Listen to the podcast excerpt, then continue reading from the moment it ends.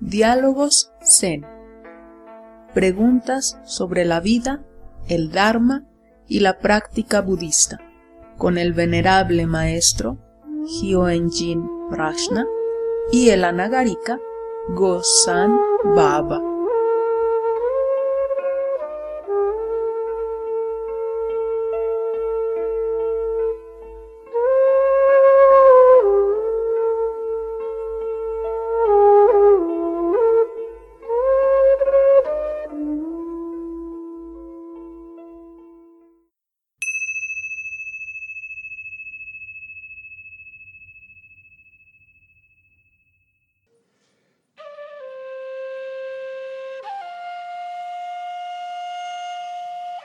Maestro, ¿qué relaciones hay entre la meditación sentada y la realización espiritual?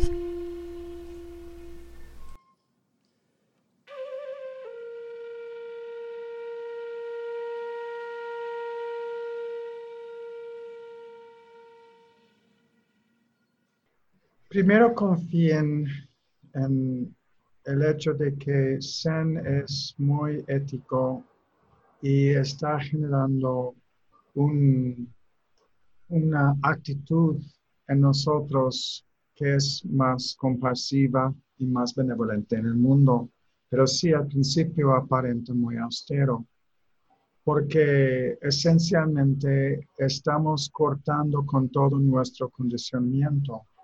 Es por el condicionamiento que seguimos generando acciones basadas en pensamientos discriminativos y dualismos, deseos, y eso crea cierto egoísmo, y este egoísmo es, está basado en insatisfacción y crea más y más problema en el mundo. Pero cuando estamos meditando, nos sentamos y no estamos operando desde nuestro condicionamiento normal y habitual.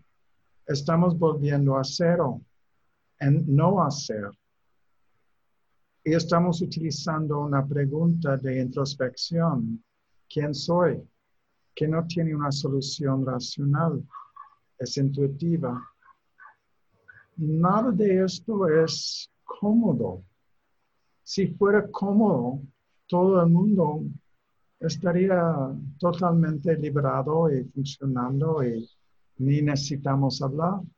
Pero por el hecho de que estamos tan habituados y básicamente el ego, la mente chica, no quiere cambiar del status quo, pero algo más fuerte en nosotros, nuestro verdadero ser, nuestra naturaleza esencial, es suficientemente desarrollado para intuir que vale la pena cortar con todo y volver a algo más auténtico en nosotros. Toda forma de meditación en algún aspecto es para calmar la mente. Y desde allí, cómo llevar esta calma a la vida cotidiana. Si seguimos volviendo a nuestras ideas condicionadas, aunque se puede calmarse por un rato, sigues con los mismos hábitos y, sigues generando insatisfacción. Por eso tenemos mucha enseñanza de cómo seguir funcionando desde esta mente calma lúcida que es nuestra esencia y vivir en el mundo y motivado con compasión y sabiduría para considerar el bienestar de otros, porque es parte también del aprendizaje que no estamos practicando aislados. Al principio aparenta, sí, estás sentado sobre un cojín solo, solo en tu casa y no hay nadie allí, pero no vivimos en una burbuja. Estamos animándonos de llevar esta mente calma lúcida al mundo. Y es en el mundo que es la prueba. ¿Cómo respondes a los estímulos? ¿Cómo sigues cultivando tu corazón, tus buenas intenciones, tu ética y cómo conscientemente eliges acciones que benefician a otros y a uno mismo porque genera bienestar, tranquilidad, calma. Esto es el gran desafío. Estamos parte de algo mucho más grande. Puedes elegir de un sintonizarte con este algo, no con las ideas, sino con tu corazón.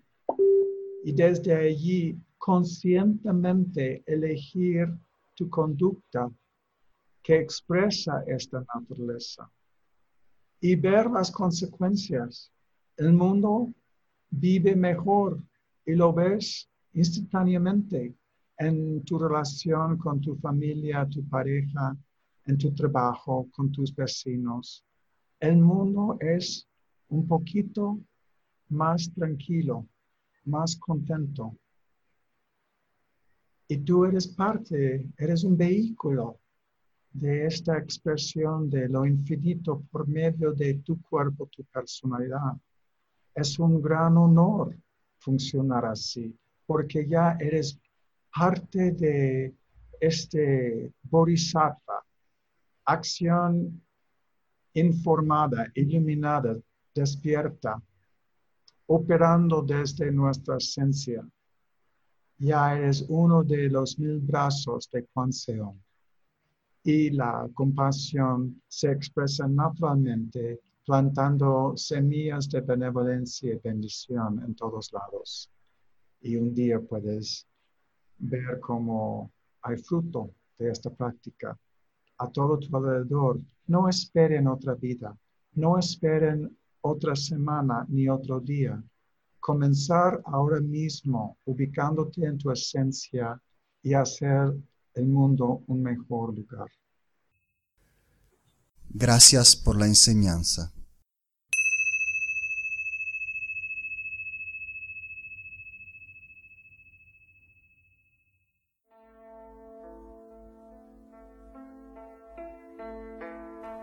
Esto fue Diálogos Zen, un podcast realizado por la Sangha Meditación Budista Zen, con la colaboración del venerable maestro Hyoen Prajna y el anagarika Go-san Baba.